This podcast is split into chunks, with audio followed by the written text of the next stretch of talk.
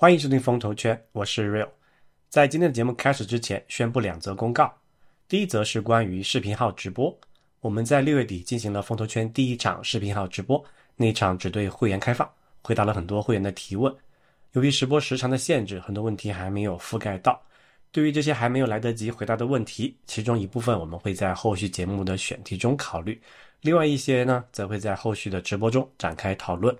比如上次有会员问到，在当下的宏观环境中，怎么看待像心理咨询和冥想一类的疗愈经济？那我们就计划在七月二十七日周四晚上八点钟开始我们的第二场视频号直播。这次是对所有公众开放，我们邀请到心念冥想的创始人翟宇一起来探讨疗愈经济的新机遇。你可以现在就打开微信搜索“风投圈”的视频号，关注以后可以预约直播。开播前，微信会发送通知，避免错过现场的提问环节。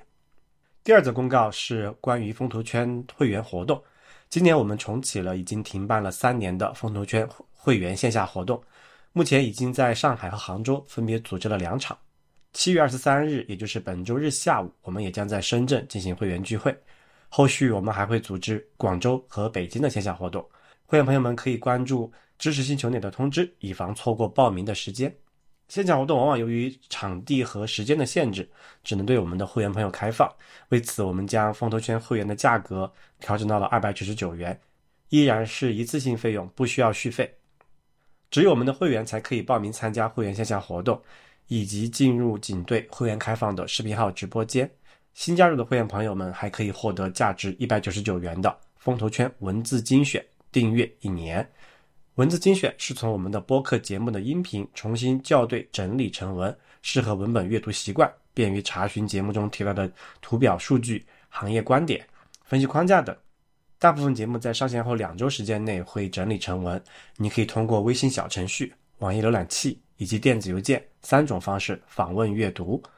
除了我们开设在知识星球的会员群组，很多朋友也一直在问我们是否有微信群可以进行交流。最近我们也在。尝试通过企业微信组织会员的交流群。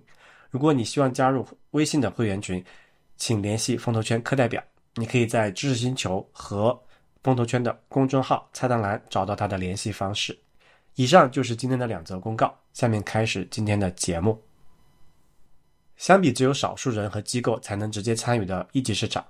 二级市场对公众更加开放，但它的高流动性、高时效性、高波动性。也对人性提出了严苛的考验。过去数年间，黑天鹅频现，二级市场经历了剧烈的震动。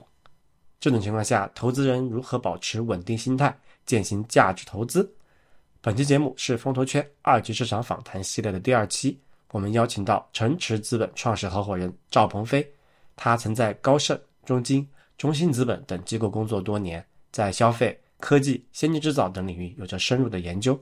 他分享了从生意、关键人、组织三个维度分析上市公司的研究框架，以及对中国市场长期趋势的看法。微信搜索关注公众号“城池资本”，获取他们的研究报告。特别提示：节目中提及的信息和观点仅供探讨，不构成任何投资建议。黄海啊，我们风投圈其实聊的大部分是一级市场的事情嘛，但是一级市场呢，其实很多朋友是没有办法参与的，就好像有一点教给大家屠龙之术的感觉。所以呢，我们最近也在考虑一个新的尝试哈，就说我们也聊一聊二级，因为二级的话大家是可以直接参与的嘛。那二级市场是一个很大的一个领域，所以我们可以看看就是哪些呃事情是普通听众可以个人就可以参与的。那其实很大的一个方向就是这个股票啦，然后基金啊这些东西是大家日常能够比较方便的接触到的嘛。所以我们这个新的尝试呢，就是说我们去访谈一些从事二级市场的专业的人士，啊让让他们给我们分享一下他们对二级市场一些看法，让我们的听众朋友们能够学到自己一些日常能够用得上的投资的一些知识啊。哎，是的，real 啊。我们这个节目叫做风投圈，但是我们从来都没有讲过我们是一个叫一级市场的投资风投圈哈。我们风投圈其实也完全可以去聊二级市场的话题，因为投资嘛，它其实本质上都是相通，但是在实际的操作当中会有很多的区别哈。大家如果了解的话，啊，我们一级市场呢投一个公司，因为它没有上市，所以你是不能随便买卖的哈。我们 要在一个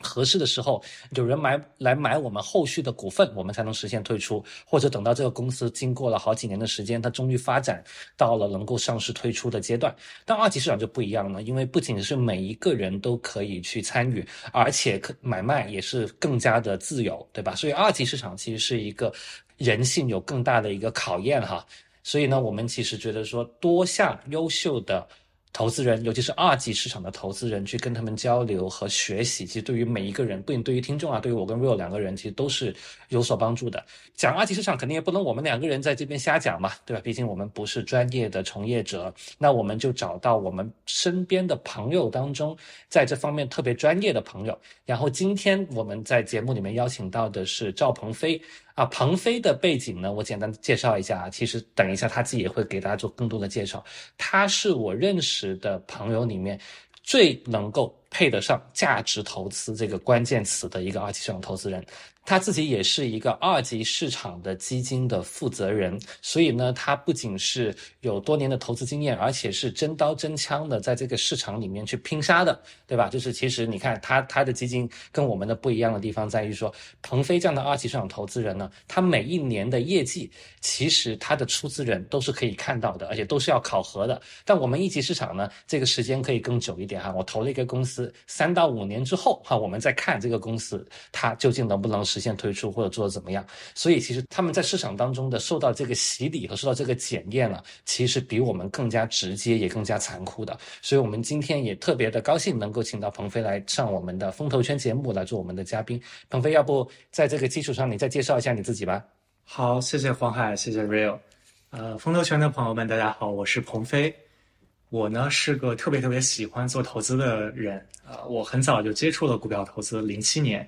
那会儿还在上大学，呃，身边有很多兄弟跟着我一起炒股，这个我当时也算是我们学校一个做股票投资的 KOL。你在哪里上的大学？我在加拿大 UBC。啊，加拿大 UBC 在温哥华哈，在温哥华，因为我家在温哥华。然后那会儿呢是这个时间上特别好，就是早上炒美股，晚上五点半六点半 A 股开始了，开始炒 A 股，所以感觉主业就是做股票投资，然后副业是上课。然后当时呢就开始接触这个，然后就非常非常喜欢，然后这个就一路这个也也非常幸运，我觉得比较早的接触了说芒格、巴菲特和价值投资这样的思想，就发现自己非常认同他们的投资观、价值观，然后我觉得和我自己的性格相对比较平静，呃，更匹配一些，所以也算是比较早的就走上了学习和践行价值投资这条路，然后再之后呢，我在高盛、在中金。和中信资本都工作过。二零二零年，我们从中信资本 spin off，呃，现在创立了自己的这家公司，叫城池资本。那一直以来呢，我们就是做价值投资的。啊，我们也算是我自己认为哈，算是中国为数不多的真正在践行价值投资、长期投资这样策略的公司。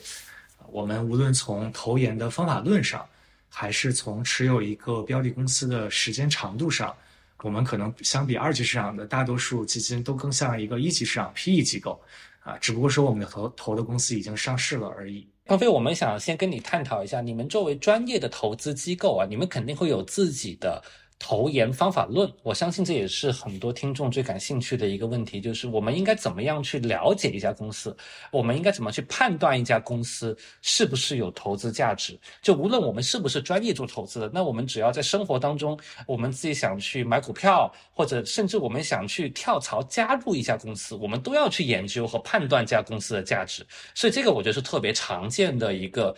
啊，大家感兴趣的一个问题，所以我想听一下，从你们专业的二级投资机构来看的话，你们是怎么去研究一家公司的？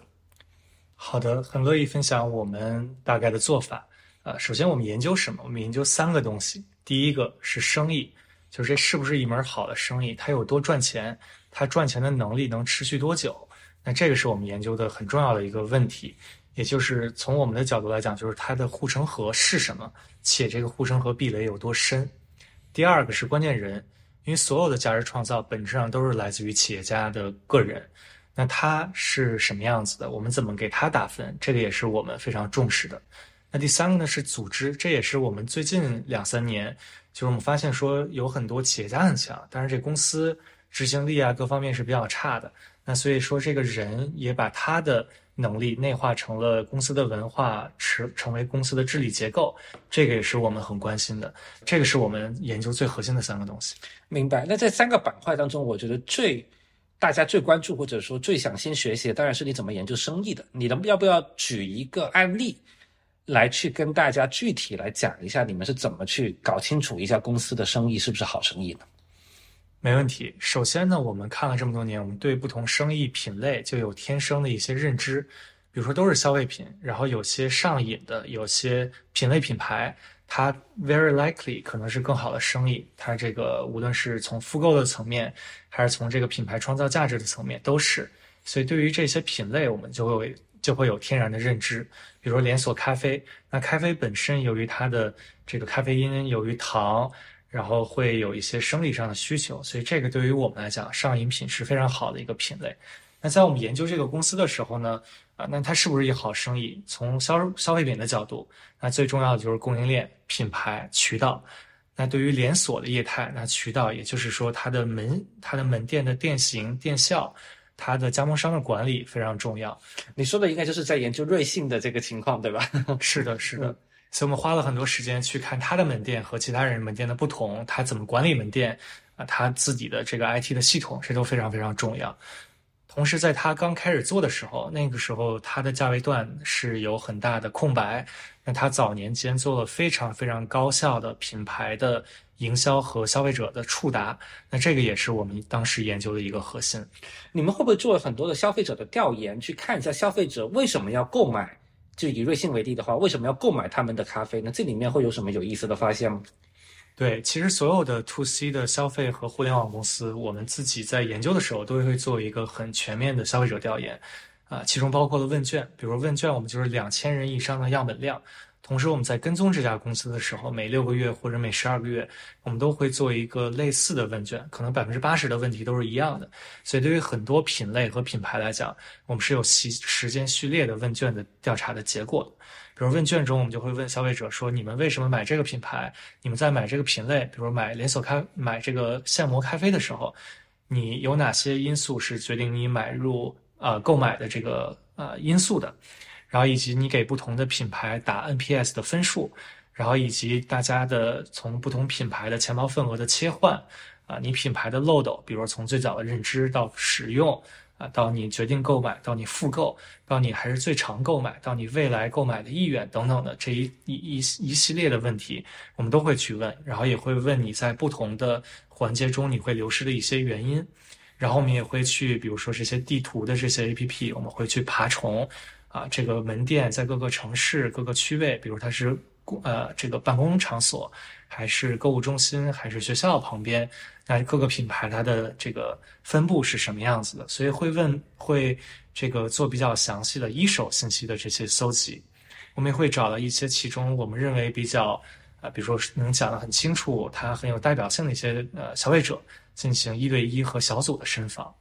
就有些人表达能力更强一点，他可能就可以进入到你们的那个我们叫做 focus group 是吧？就是他的那个小组的深访。如果是呃一般的消费者，可能你们就会让他来回答这个问卷。问卷是的，然后现在也都是线上发放问卷，然后同时我们也可以选择我们想要的样本的样子，比如说下沉市场，还是呃消费，比如说收入多少区间内的人，这些都可以呃很好容很容易的实现。现在就是你的问卷是可以有用户画像的这个区隔的，就你要某一类人的问卷是可以实现的，现在已经是这样，而且我们会做数据的清洗。以瑞幸为例的话，刚刚虽然说到你们做了这么多的工作，但是瑞幸是一个有造假前科的公司。你们做这些工作，怎么样才能够确保说你们没有被他所谓的再骗一次？因为之前很多投资人不是被他骗过一次吗？是的，这个是这个项目研究的特别重要的呃方面，就是他现有的管理层的治理结构和这些人啊，他们是怎么做生意的，他们的诚信等等这些方面，是我们一定要确信的。那我们就用了各种各样的资源，比如说跟公司上上下下的人去打交道，去这个认识他们，然后以及投了他们的一级的投资人，我们也都对他们进行了很深的访谈。然后有些的呃公司里面的资源和竞对的资源，直接是这些朋友们啊介绍认识的。所以是我们是做了很深的研究以后才确定说啊，这个公司现在的治理结构是达标的。其实你要确定它没有像以前一样造假，那你肯定是要有一个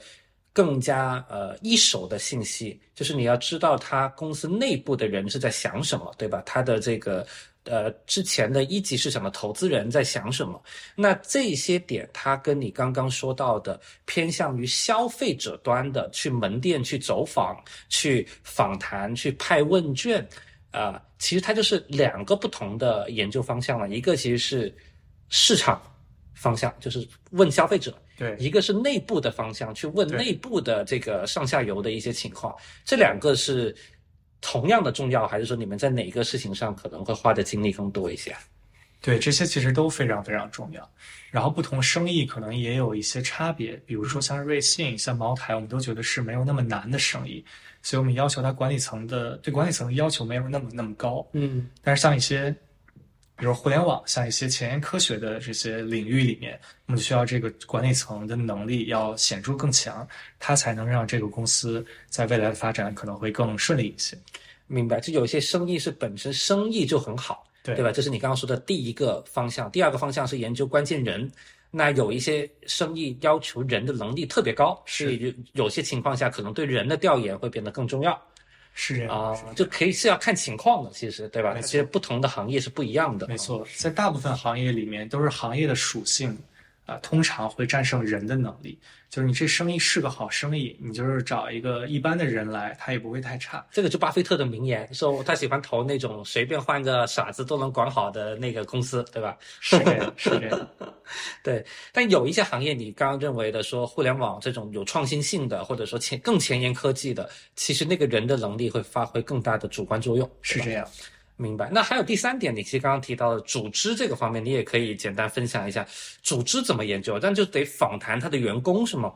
对的，访谈他的员工上上下下。然后我最近读了一个人大的 CHO 班，就是所有的这些上市公司哎，不是 CEO 班，是 CHO 班就是人力资源管理的一个班，是的，呃，是人大的一个这样，是是类似 MBA 吗？还是什么？是的，高管培训是人大说他们最有名的项目。啊，我知道人人大的那个人力资源专业是不错的，对吧？是的那你学到什么东西了？上这个班？我自己除了学习这些组织和公司治理以外，我还有一些私心，就是认识这些公司的 HR 负责人。嗯因为各个 BU 或者说公司整个整个的 HR 老大都会来上这个班，校资源也非常好，嗯，所以我们也通常用这个来认识一些我们潜在公司的专家。你的意思就是说，看这个公司的员工他怎么去管理员工的，呃，人力资源怎么做管理的，这个听起来，它还是比较理论。那我们怎么能知道说什么叫好的组织和不好的组织呢？因为我们作为投资人也没在那个组织里面工作过，我也想，其实我也需要判断的，在我作为一级市场投资人。但对于我们一级市场，因为我们看的公司呢，相对比较早期，组织没那么庞大，所以我们基本上判断的是前两点，一个叫创始人，一个叫做生意好不好，我们喜不喜欢。那第三点，其实像鹏飞这样的二级市场投资人，可能需要花的精力比我要更多，因为他们看的公司其实组织结构更复杂一些。所以这个板块，你们会看一些文化吗？还是看一些员工的一些评价，还是怎么样？对，我觉得分两部分，一部分就是说它这个组织架构，它要和它没有绝对的好坏，但是有和它这生意本质相匹配的，呃，这个这个适合与否。比如他这个公司需要极度的创新，那他就要把创新的员工激励好，他要让这个底层的创新能够浮现起来。但是有些公司它就是需要执行力，老板就说了算就行，然后下面这些中层的这些工程师也好，他就需要最高效的有 KPI 的这个导向。那那可能这样的制度就适合这样的生意的本质。那第二个侧重呢是说公司的治治理结构，就是它和股东的利益是否一致。这个其实差别也非常大，就是他账上有很多现金的时候，他其实投入不需要那么多，那他是否能把钱分出来，或者说把钱放在更有效的投资的上面？那这个其实是公司治理和股东关系一个很重要的地方。啊、这个对我也挺有启发的，因为其实看组织不仅看管理，因为大家以为看组织就看管理，但除了看管理以外，还要看的是治理，因为治理跟管理不一样，管理是面向员工的，治理是面向股东的，对吧？所以其实你跟股东之间的关系是什么，这个也是一个很很关键的。有些公司可能会不会说这个 CEO 可能是职业经理人，他占的股份比较少，所以他可能不太在乎股东利益，他更在乎他个人的是这样的利益，会有这种情况。很多国企就是也没有任何股权激励，嗯哼，所以他们的运营通常来讲效率就会更低一些，然后也不愿意把上账上的钱分出来。除了刚刚你说到的这三个点以外，这个可能是我们的一个底层框架嘛。但具体操作的层面，我也想再了解一下。你们一个股票买入了之后，或者判断了之后，你们肯定也要不断的去跟踪，来更新你的观点嘛。那你会跟踪的多频繁呢？就会不会说三个月之后，你的研究跟三个月前有可能会得出一个不一样的结论？那这个是经常会发生的事情吗？呃，这个说实话不太会发生，因为我们在研究的时候，我们就会就会花三到六个月的时间才研究一个项目，所以研究的通常来讲质量是很高的。嗯呃但是我们跟踪也会做，呃，我们不会特别主动的跟踪那些高频的数据，因为有很多投行和卖方、券商的合作伙伴们啊、他们会提供给我们。那我们自己呢，会每个季度的业绩会跟踪，然后在一些呃一手的信息的搜集和加工上，我们通常来讲是每半年做一次。比如说 to C 的，就是刚才消费者访谈、呃问卷等等的一套，我们会做一遍。然后像 to B 的，我们会访谈很多下游的客户，那他在这半年他的 wallet share 钱包的份额的变化，从各个品牌、各个产品是怎么样变的？那他为什么做出这样的变化？这些都是我们持续会跟踪。所以关于这些呃下游客户他们的对于这些品牌的想法，对于产品的偏好，那这个我们都是有一个很好的跟踪。前期先会调研三到六个月，可能你这个是买入前的调研，是我理解买入之后每半年可能再会重新有一些更新的调研去进行，对吧？是的，每半年或者一年，取决于这个生意的复杂程度和变化的快慢。这个所以投资也是一个体力活啊，我感觉 其实是需要花不少的精力和时间来做的。其实是的，有很有些人就讲说，你们做长期价值投资的，是不是买入持有就天天躺着就行？对，我说，实际上我们做了非常非常多的研究和跟踪的工作，因为现在世界这个世界就是变化速度越来越快，唯一的不变就是世界是一直在变化的嘛，所以我们会做很多很多的工作。其实我觉得这也是专业机构跟个人投资者在二级这块可能最大的差别哈。就专业机构可以用各种各样的方法，各种各样的这种专业的手段，因为还其实主要还是一个成本问题嘛。你个人投资者是没有办法去接受这种成本去研究一个公司。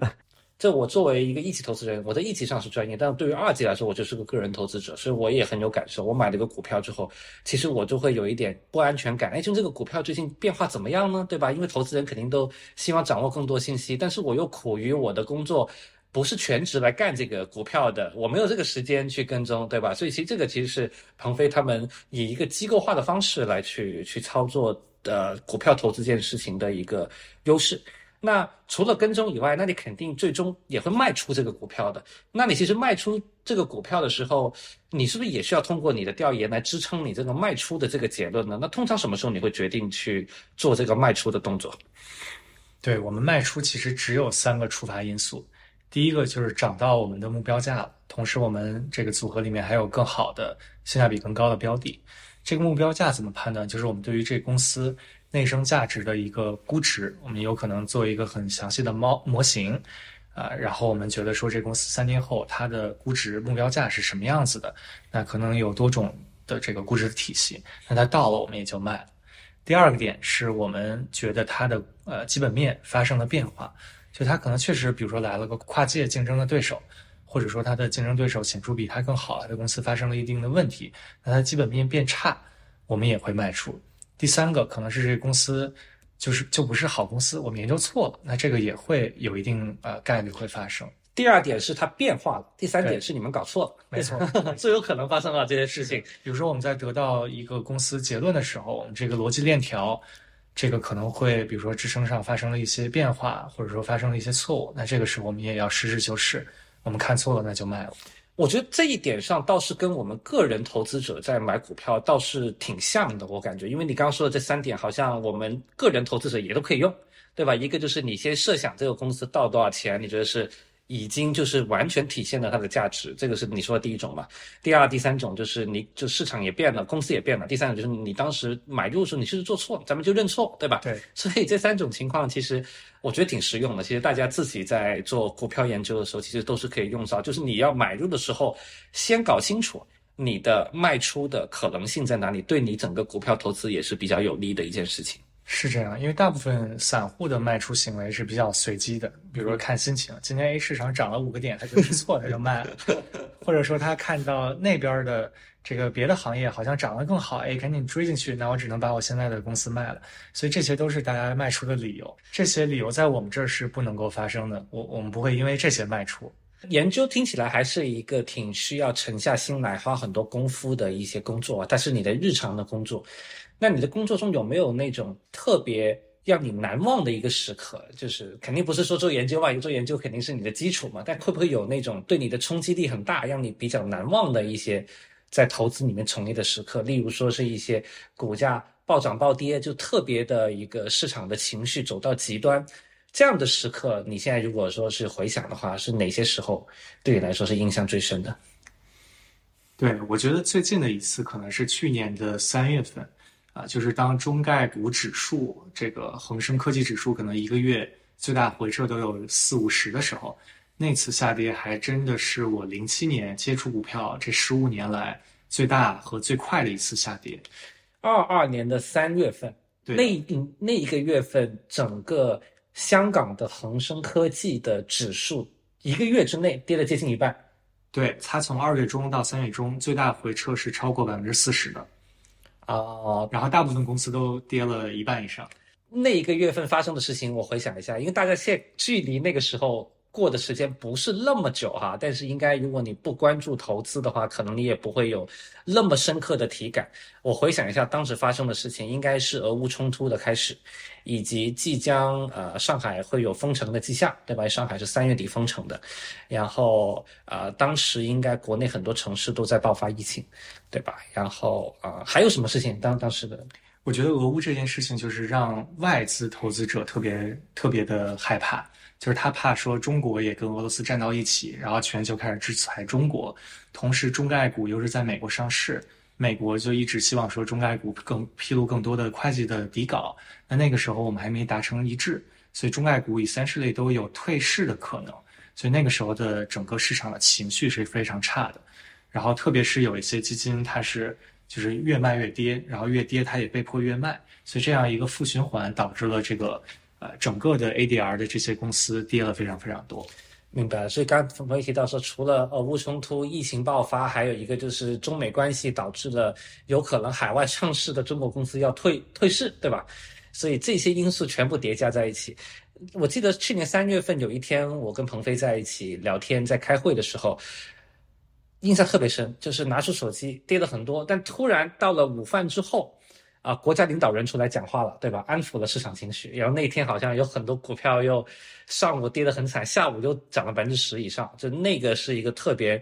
戏剧性的一个一个经历哈。那在当时面对这样的一些情况的时候，你们当时会敢于逆势再去买入吗？但要做这种决定也非常的困难，是吧？对，是的，我了解到一些人，他们其实是在。就是非常低的低点，受不了这样的波动，嗯，然后受不了基金有这么大的回撤，它反而做出了卖出的行为，嗯，那这个确实是就，呃，因为反弹也非会非常快，然后这个时候你是很难说把你的净值追回来，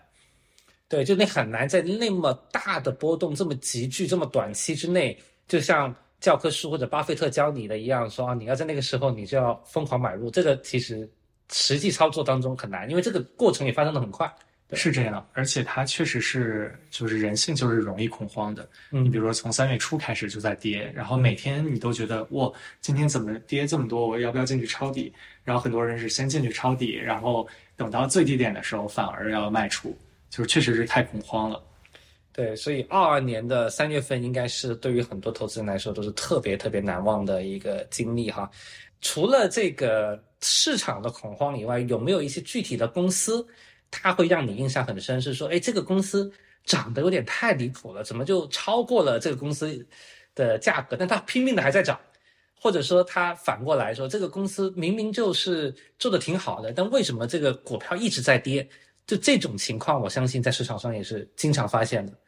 经常经常发，我相信在市场上也是经常发生的。这种情况会有让你一些印象特别深刻的例子吗？可以给大家分享一下。这个确实非常多，感觉无时无刻都有。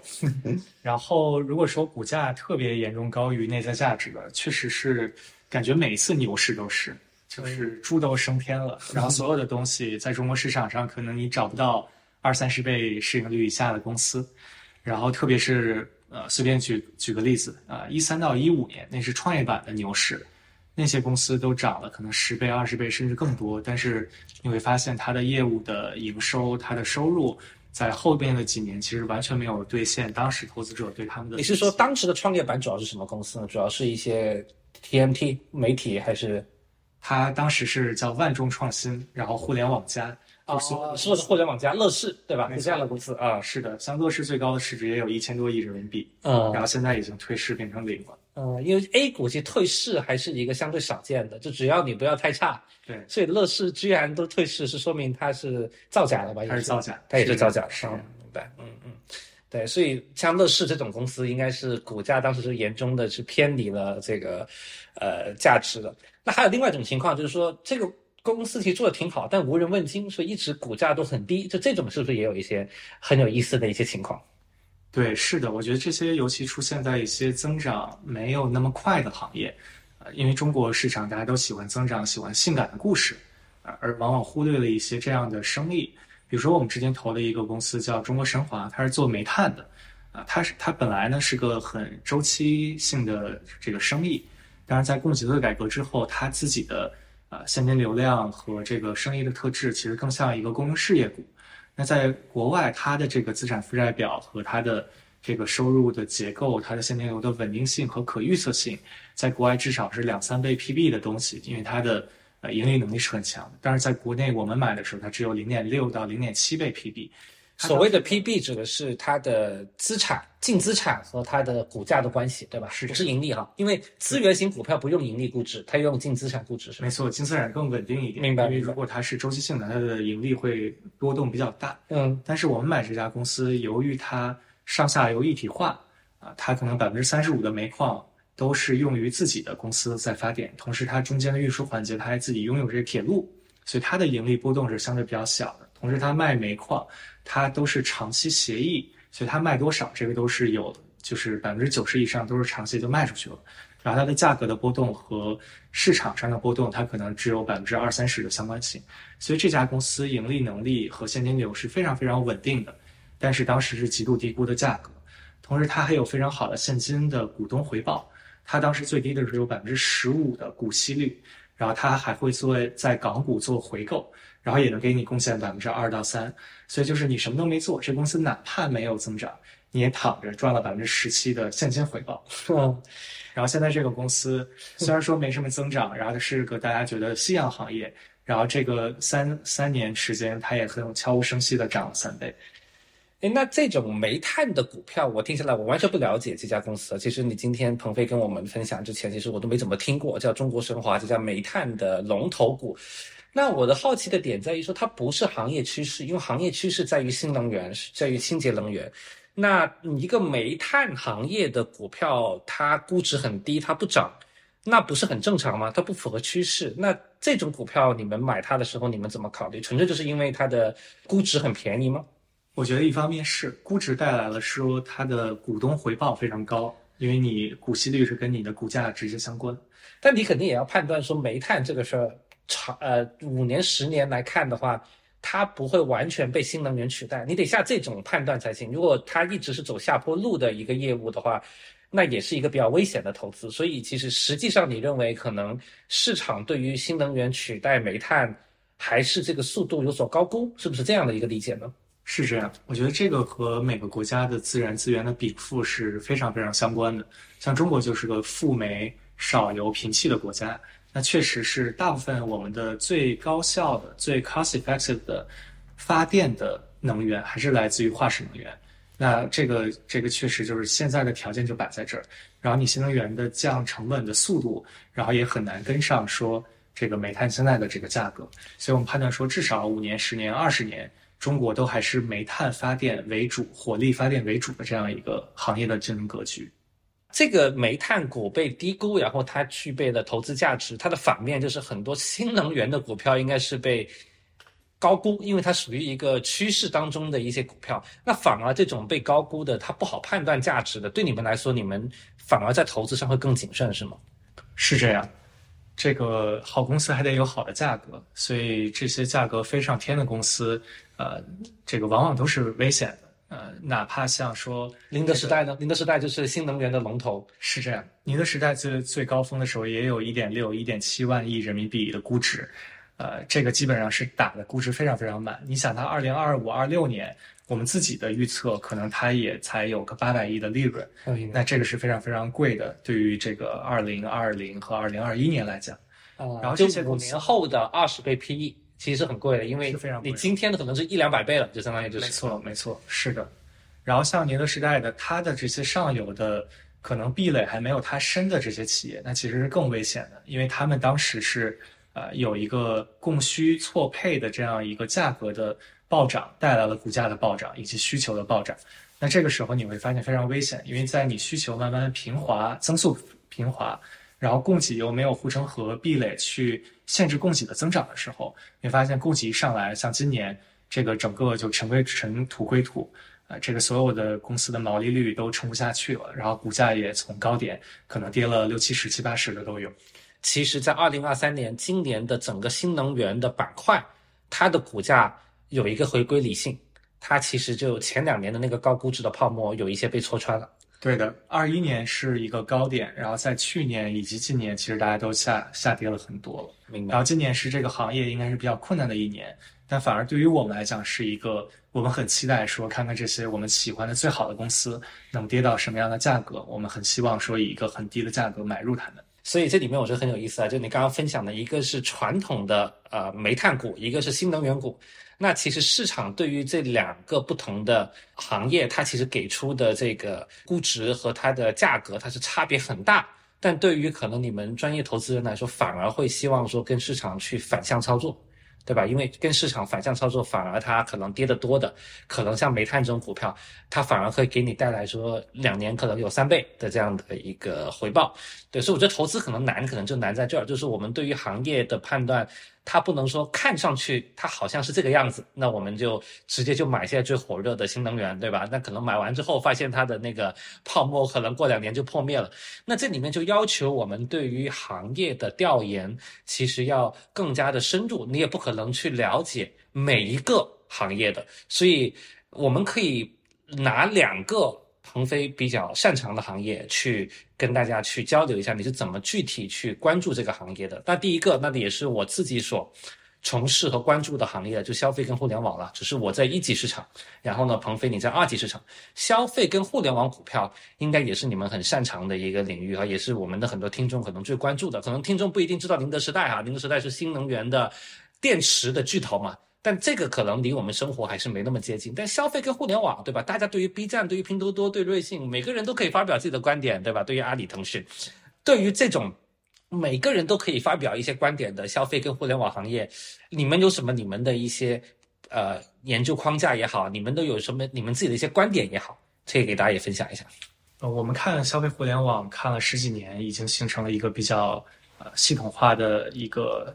叫。喜欢的生意的模样，那我们分成三类。第一类呢叫超级溢价型的品牌，第二类是综合成本领先的这个消费品，第三类是最高效的渠道。所以我们只投这三类生意，就是消费和互联网特别大的一个赛道。但你们只投刚刚说这三类哈，对，一个叫溢价型品牌，一个叫成本领先，一个叫最高效的渠道。哎，我们这这三点我觉得很有意思，我们可以一点一点来去。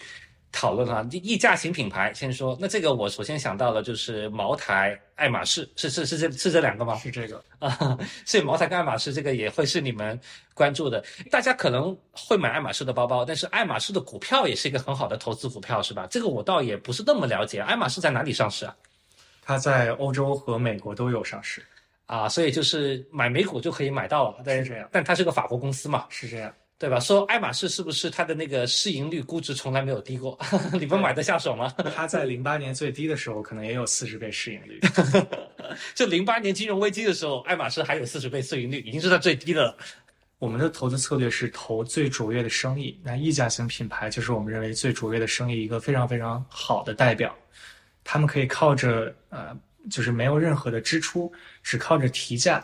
就能获得边际上 like 无限高的 ROE，无限高的这个这个回报率。所以这是我们最喜欢的、最极致的生意。当然，这个品牌是非常非常难建立的，往往还有一些这个呃叫一些机缘巧合、历一些历史的故事，然后形成了这样的品牌。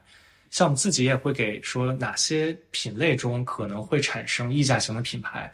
那这个问题就是说，你品牌力来自于什么？通常来讲，我们就把品牌力分成产品力和营销力。那产品力里面又分成感官效应和非感官效应。感官效应是说这个手机有多快，这个杯这个。桌子有多坚实，但我们认为这些都不构成品牌力的来源。品牌力更多的是来自于非感官效应。这个怎么讲呢？有三大类的非感官效应。第一类是安全和信任。就比如说，你给你家宝宝买婴儿用品，嗯，买奶粉，你可能要找一个最你最信任的牌子。对，那你愿意这样为这样的牌子付很高的溢价？没错，这是信任的价值。第二类呢是社交的价值。比如说，我带一个爱马仕包包。我这个商务宴请放了一瓶茅台在桌子上，那这个就是社交的价值。嗯，所以我们开玩笑说，爱马仕跟茅台都是社交股票，对吧？跟腾讯一样，都社交股，对吧？因为他们都是价值来自于它在社交场景所带来给自己的一个呃自信心的一个提升，包括我的身份地位的一个提升，对吧？是这样。然后第三类就是这个一些情绪价值和自我认同的情感价值。比如说，随便讲，这个我们喝的这个可乐，可能这个就是你就想爽了一下，然后可乐就带给你这个，所以它就有特别强的，没错，快乐肥宅水。然后还有说我穿 Lululemon，我就是一个呃哎什么样的一个热爱运动的，就是生活健康的一个人，对吧？没错，所以这一类也是它产生品牌溢价的来源。所以在这三个领域，我们就看说它的品类。有没有可能在这三个领域上，它做很大的文章，然后做很大的差异度，然后形成这样品牌的价值？理解了。我觉得溢价型品牌应该是最有意思的，综合成本领先和最高效率渠道这两个类型的公司，你都可以简单举一两个例子，让大家理解一下。我觉得综合成本领先就是刚才我们讲品牌有品牌、供应链、渠道这三个领域这三个环节中，它创造了比别人显著强的成本领先。举个例子，农夫山泉大家都喝的这个水，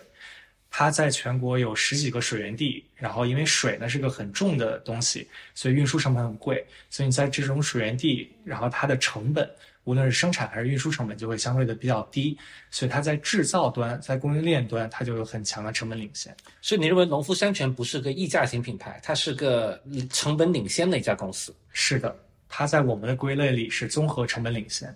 那刚才讲的是品牌，这个叫供应链带给它的，它的渠道深度分销的网络，它的销售网络在中国是非常非常强的，所以带来了渠道端，它也比别人可能，呃，有很强的成本领先。那第三个呢，就是说品牌带给它的营销成本有显著比别人低，因为你想说，呃，大家耳熟能详的十个广告语，可能其中有两个来自于农夫山泉，哪两个？农夫山泉有点甜，大自然的搬运工，大自然搬运工，所以这是巨大的。内容的杠杆就让它的这个营销的花销会会显著低于其他的公司。你的意思是，他写对了这个广告语，对它的成本的下降，尤其是营销成本的下降，有了极大的帮助。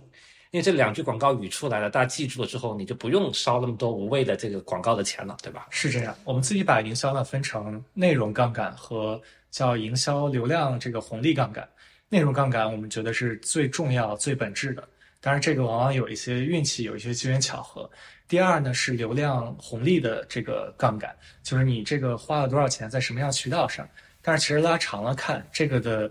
这个差异往往是阶段性的。你比如说之前大家的这个一级市场很火的完美日记，完美日记，对，它就在小红书上，在抖音上，它有很强的这个流量的，抓住了这个流量的红利，但是它没法一直可持续下去。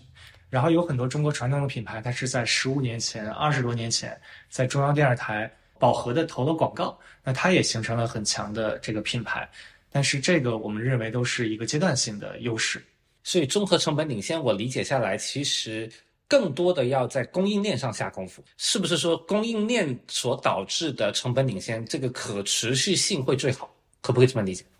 呃，长期的话可以这么理解。嗯哼，呃，但是呢。这个问题其实比较难回答，因为不同的品类它需要的能力不一样，然后你不同的定位需要的不一样。嗯你比如说这个啊，随便讲瑞幸，它其实在加盟商的管理，它在店型的选择上，那本质上它是渠道，它的有很强的能力，明白。以及它在市场空白的时候，它做了很多市场的品牌的营销，那它的品牌上其实已经就是站住了位置，没错，占住了位置。所以第二类这类我们通常来讲有一个表象，就是品类品牌和上饮品。嗯哼，上饮品是决定了它的复购，嗯品类品牌是决定了它营销的这个成本的低。明白。所以其实鹏飞，你对成本领先的理解不仅仅是说我生产成本低，就不是说只是这个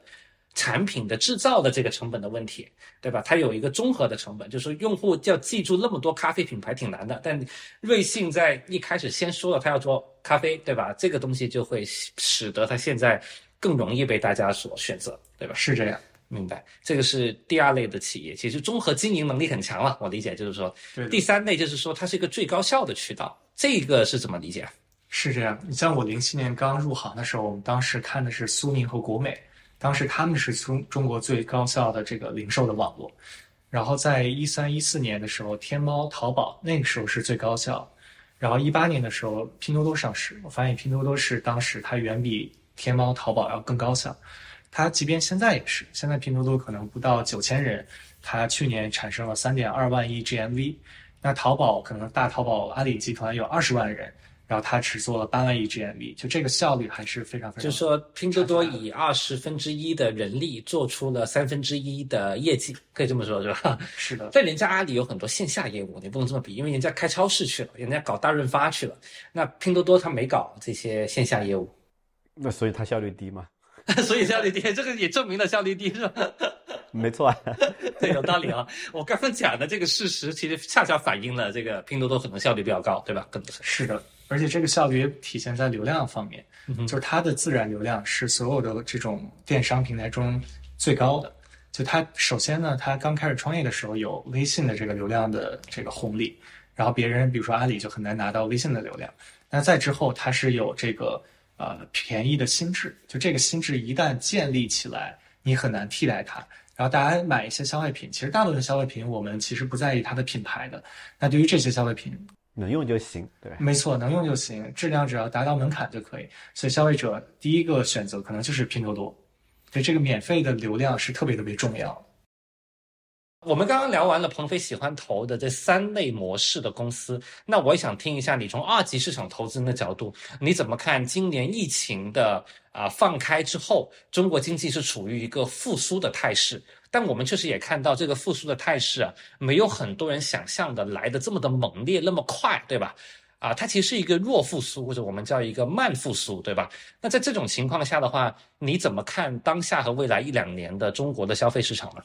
去年消费端我们明显看到需求有一个大的滑坡，那这个大的滑坡我觉得也比较容易理解，因为通常来讲我们会把消费分成三个人群，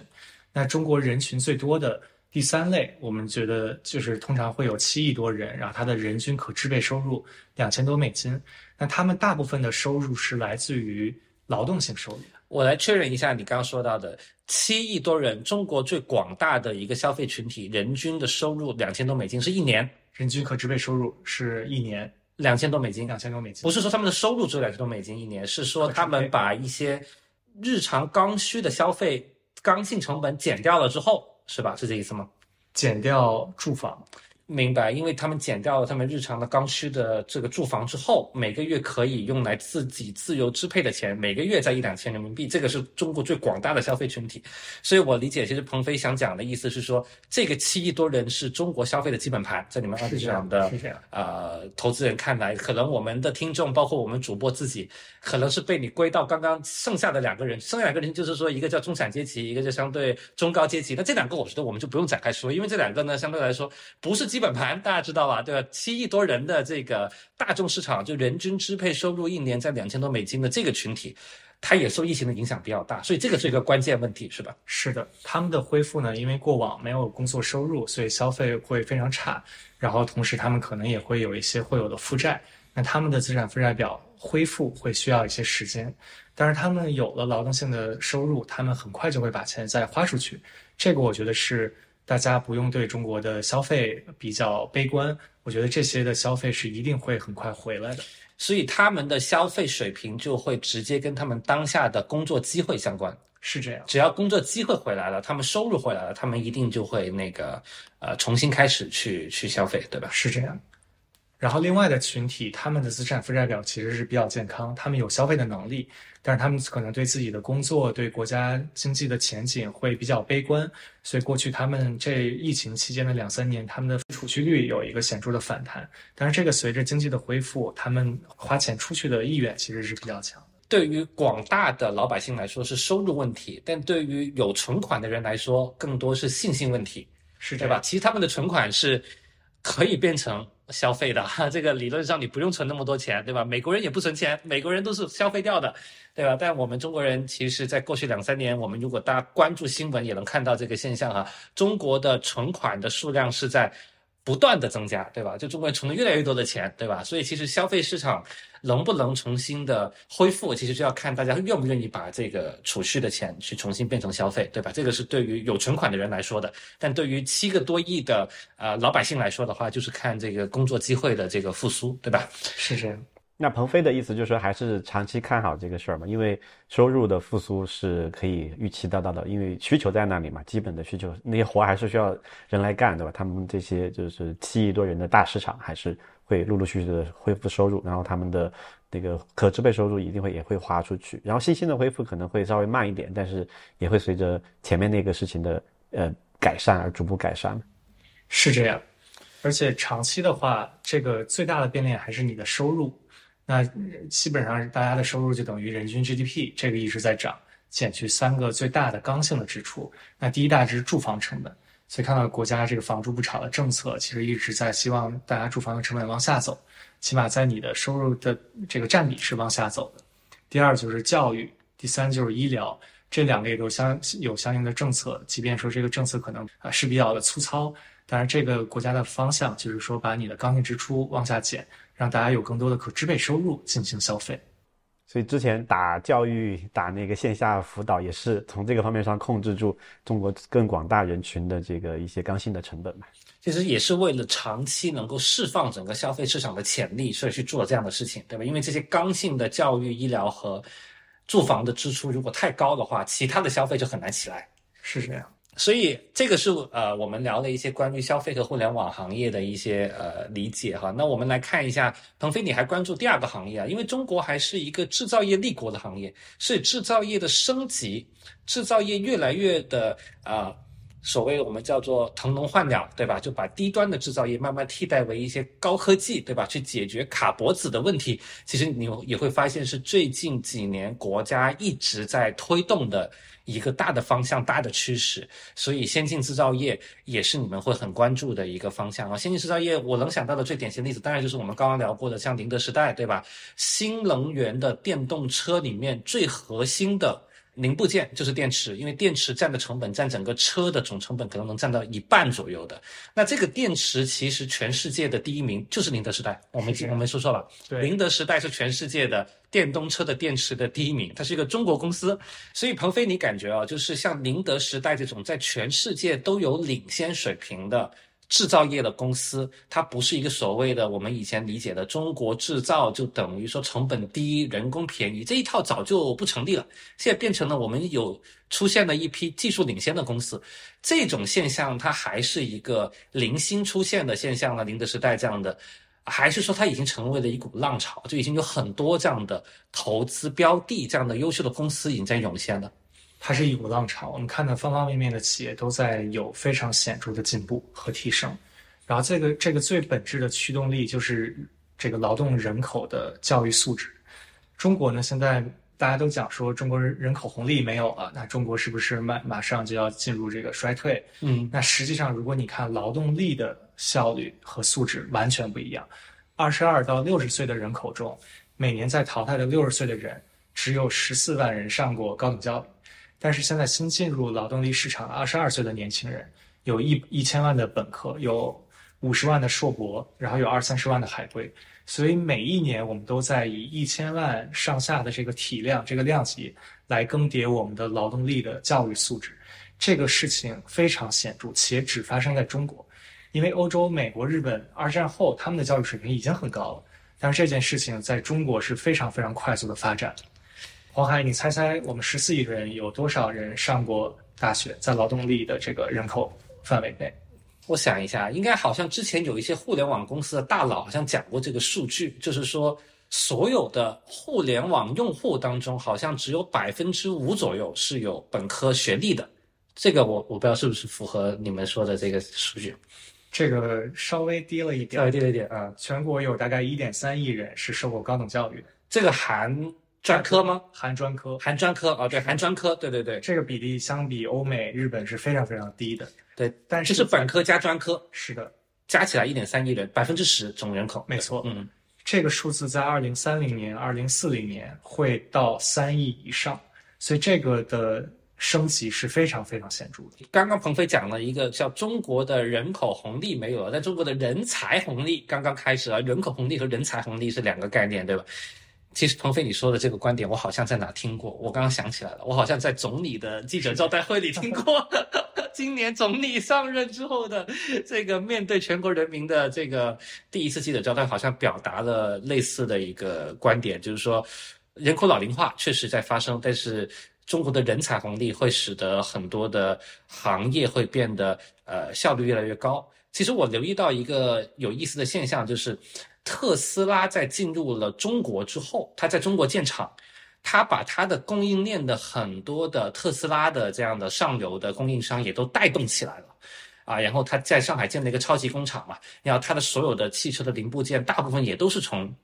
国内去采购的，它不是说从国外来采购，那所以这种啊，特斯拉这种和苹果这样的超级品牌，它进入到中国，它带动整个产业链的升级，你觉得会不会也是一个中国制造业的一个机会呢？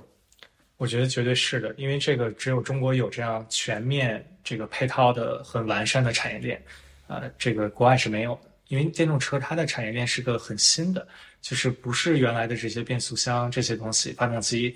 而是换成了三电的这些系统，那这些是从零到一的过程。那中国人太擅长做这个了，而且你像它很多，比如说宁德时代动力电池本质上是电化学，那在中国有很多学科我们是非常非常强的，啊，我们自己也分析过，就是无论你看全球最顶尖的论文期刊发表的数量，还是说你专利申请的数量，中国有很多行业在前沿科学。发展没有那么快的行业里面，我们是已经超过了美国，我们的追赶速度是非常非常快的。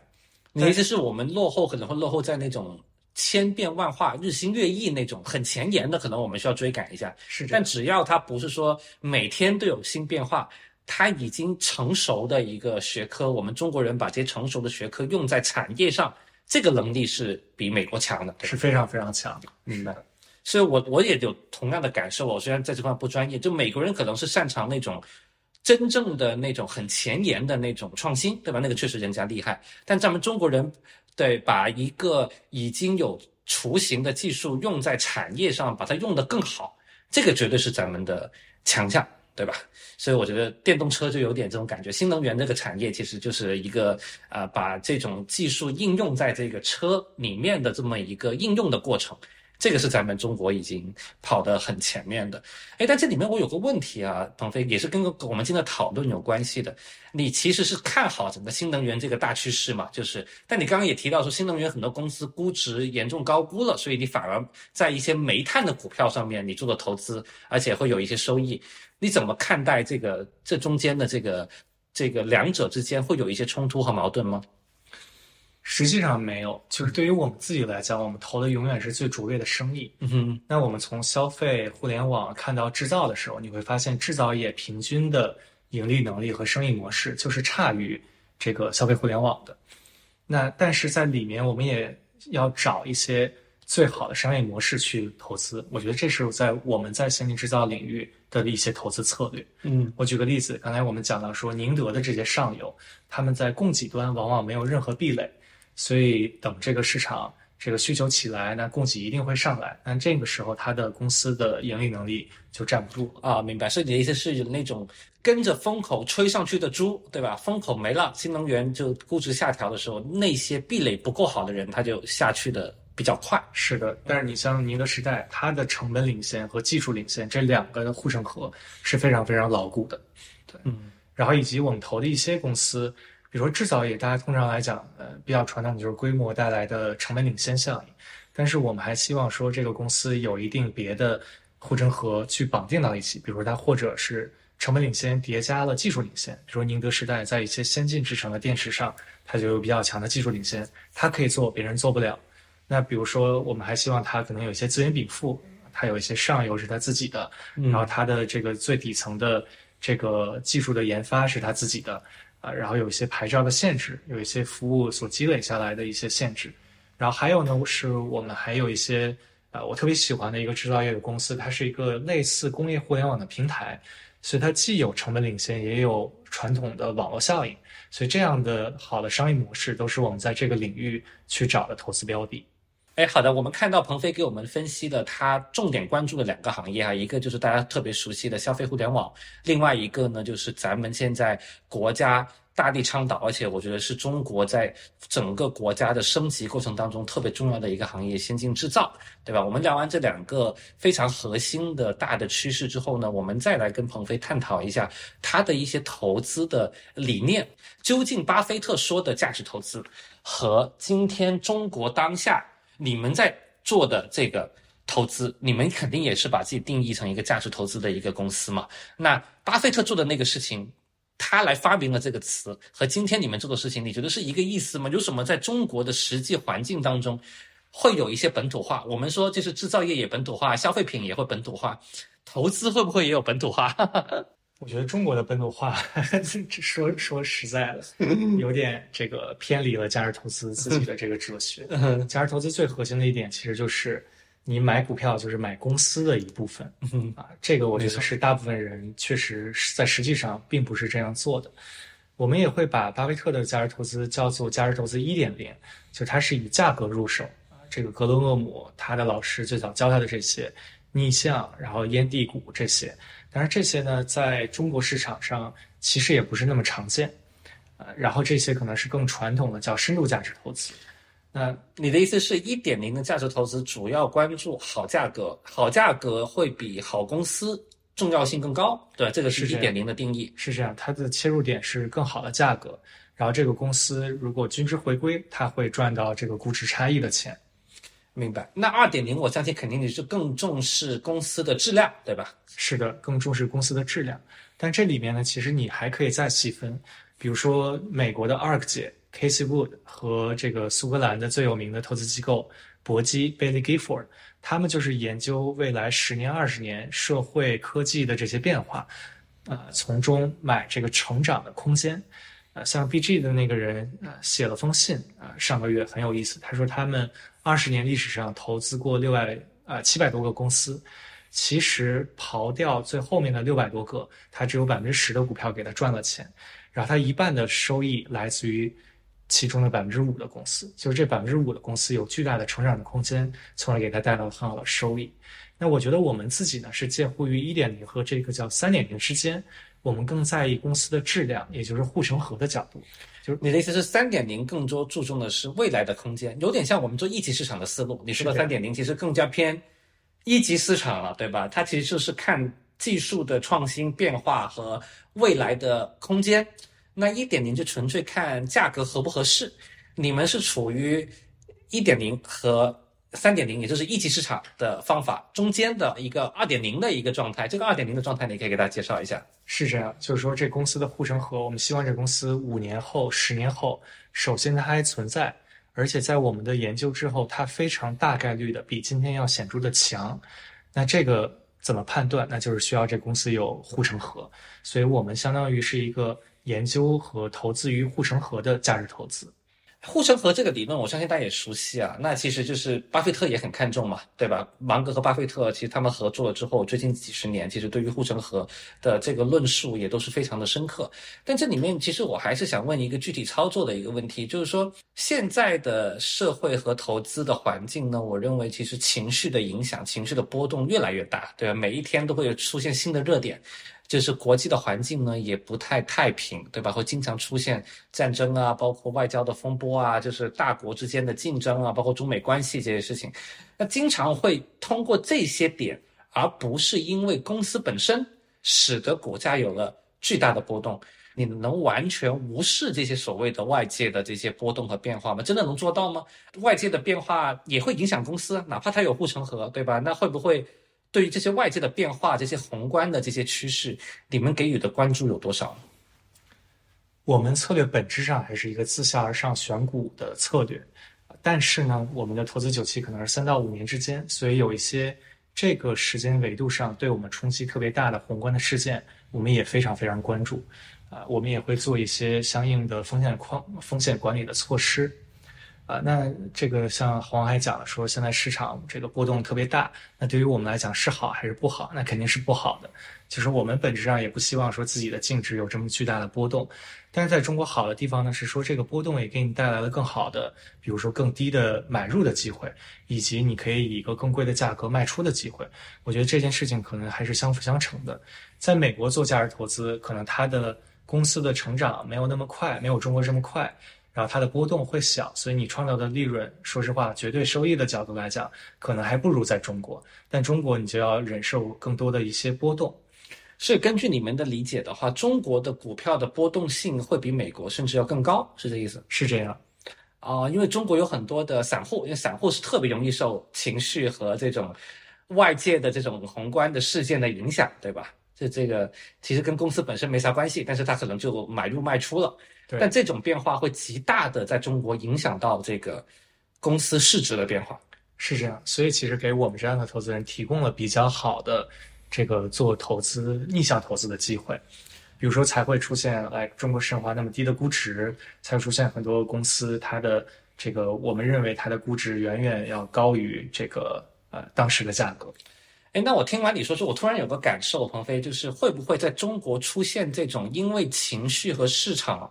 呃，这种叙事、宏观环境这些跟公司无关的，我们统一把它定性为一个叫外部因素，因为这种外部因素导致出现的极端价格这种情况，其实会比国外市场要更普遍，要更多。我可以这么理解吗？对，我觉得是更多的。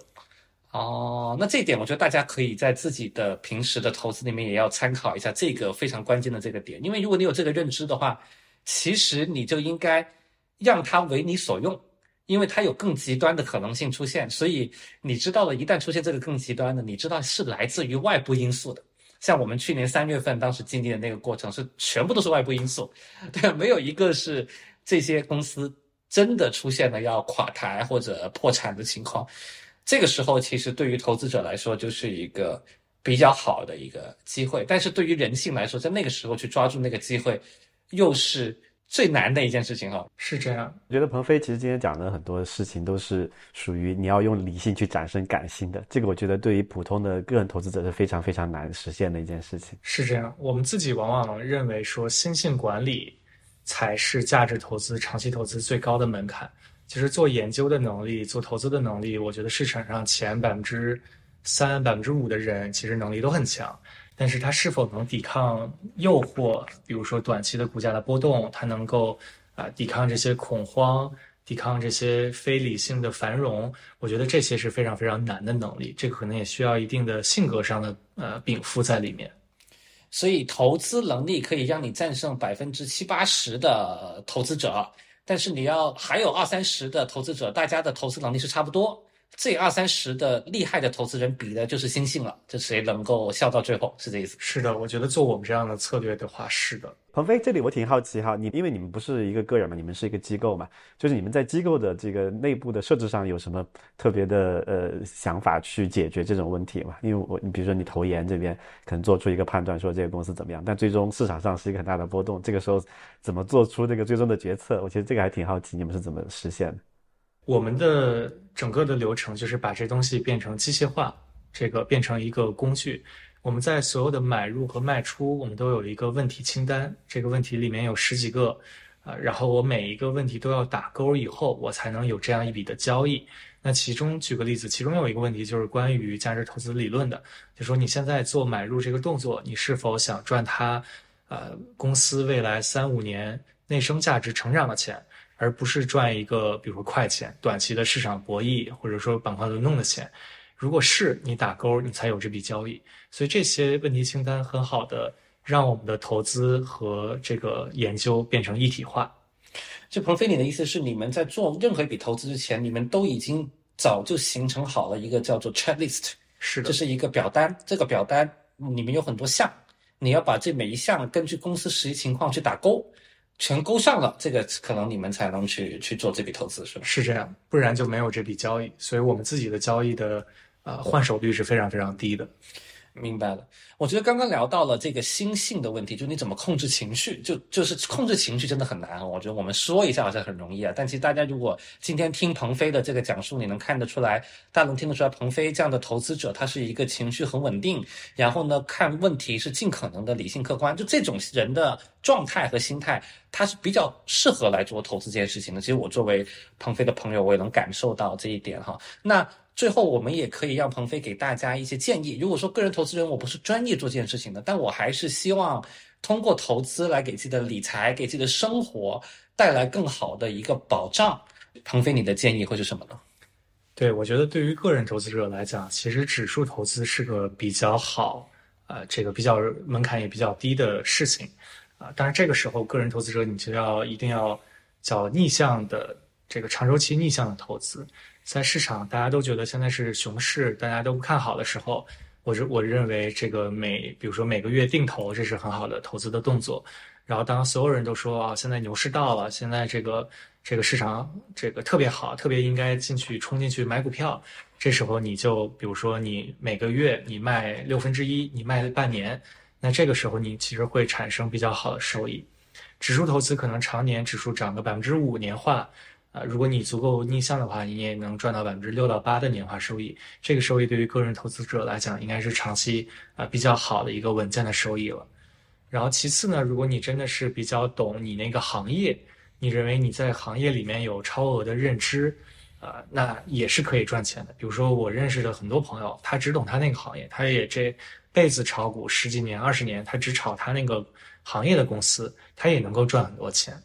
除此之外，等于跨出了你的能力圈。我觉得在能力圈之外做投资是非常非常危险的。那总的来说，你你你不会像很多投资人去建议大家说不能自己买股票，就是因为我看很多投资大咖自己买股票赚了很多钱，但是呢，就建议大家都不要去买股票。我我也觉得这种建议有一点点，就是说只能自己投，不能别人投，对吧？但鹏飞，你的意思是，如果自己买股票，你会建议说他可能去买？工作生活当中本来最熟悉的股票，对吧？是的，他非常懂的，他要比别的投资人更懂这门生意本质的。我觉得这些是他可以做的。否则，最好的就是买基金，可能是买指数基金是最简单的。如果他还有更好的一些这个这个能力，他可能选一些跟他利益一致的基金。比如说利益一致的可能是私募基金，如果这个基金管理人和投资者的利益足够一致，相比公募，它可能就会是更好的选择。其实我这里面再补充一点，就除了刚刚鹏飞讲的以外，其实我觉得大家可以结合我们今天聊的那个，呃，情绪的波动、外界的这种黑天鹅事件特别多的这么一种时代的背景，来去看待这个问题。因为其实我们作为个人投资人呢，不需要。每时每刻都买股票，对吧？我不需要像专业投资人像鹏飞他们一样，其实你一年，啊拿了投资人的钱，你都不买股票，你就放在账上，那这个是不行的。但对于我们个人投资人，我觉得我们有一个优势哈，就是说我们在市场比较繁荣，或者说我们看不懂，或者说这个公司啊，其实还还不是我们特别了解的行业。那我们就可以不投嘛，对吧？那我们可以在那些很好的机会出来了，市场大跌啊，就是估值很低，以及说我们所最懂的那个行业的公司出现了这样的一个情况的时候，我们再去做这样的投资的操作就可以了嘛，对吧？我们不用把这个买股票变成一个时时刻刻我们都需要做的一件事情。我觉得这个可能是一个，我觉得个人投资者比较好的一种心态。你们其实很难做到这一点，你们需要时时刻刻都需要有一个仓位。我觉得和每个人的策略不同，像我们告诉我们的客户，我们就是做自下而上选股，我们擅长这个，我们过往也做得非常好。所以我们就是大部分时间我们都是满仓。我们赚的钱都来自于可解释的研究和投资的这个流程、这个过程，而不是说啊、去试图做市场的博弈，去啊、赚短期的这些快钱。嗯，所以这个和策略还是有点呃是有点分别的。明白。所以其实你们是不会这么做的。你的意思是，就是你们从机构层面，你们不会做太多的这种判断、宏观的判断、时间点的判断。对，我们会做长周期的择时，就可能两三年、三四年一次，我们会做一个比较大的择时。这个择时的来源是我们判断未来六个月有市场有系统性风险，那这时候我会保护我投资人的资产，否则大部分时间我们没必要为了这些不确定的可能会发生的宏观的事件，来放弃掉我确定的研究创造的这些阿尔法。如果是这样的话，面对一些这种极端的黑天鹅事件，像特别像去年这种，整个市场是集体大幅度的打折的时候，你们会面临说比较就是尴尬的一个处境吗？呃，其实会的，但是也就是看时间。比如说我们在俄乌战争爆发以后，我们就发现中国有这个被 sanction 的风险，那我们减了一部分仓。但是在底部的时候，当所有资产非常便宜的时候，我们看到说这个风险逐渐在解除，那这个时候我们也会再加仓。但这个动作是非常非常少见的。我们过往七年的投资有这个业绩的公开业绩的这个过程中，我们只做过三次。因为这种情况确实很极端，对吧？又打仗，然后呢又要退市，然后呢疫情又爆发，对吧？这个事情应该不会说每一年都出现。我也很庆幸，我们现在录节目是二零二三年嘛，二零二三年看起来市场环境就恢复到一个相对稳定的状态。它不敢说很繁荣，对吧？它肯定会比去年的那种大起。就是不不叫大起大落，去年是一个深不见底的往下坠，这样的情况，我觉得要好一些。那我们最后鹏飞给大家一个对于未来一段时间的一个期待，二零二三年甚至二零二四年的呃这样的一个未来，你对中国相关的一个股票，你是有什么样的一些整体的一个感觉和判断？好，我觉得在过去两年，其实 MSI 中国指数都跌了百分之二十多，所以现在跌跌了以后，现在的市场的估值其实还是比较低的，啊，然后再结合说我们的基本面经济在复苏，然后看起来呃中国可能宏观的这些叫政治经济学是比较重要的，那看起来我们现在经济发展是重回了这样的主的轨道，那我觉得最近的一两年时间啊、这个股市整体上。往上的概率，在我们自己来讲还是比较乐观的。好了，那我们节目最后也可以给鹏飞一个小机会，来去跟大家分享一下，如果想关注你们更多在二级市场的一些投资研究的思考，看你们的一些研报，其实我都有每一期基本上我都会看的。那如果听众们也想关注的话，呃，应该从哪里找到你们呢？谢谢，大家可以关注我们的微信公众号“城池资本”，城是澄澈的城，池是池水的池，城池资本。感谢鹏飞做客风投圈。如果你对我们讨论的话题感兴趣，欢迎加入风投圈会员社群，微信搜索“风投圈”的公众号，关注后在菜单栏可以找到加入社群的方式，以及我们的各种其他服务。今天的节目就到这里，我们下期节目再见。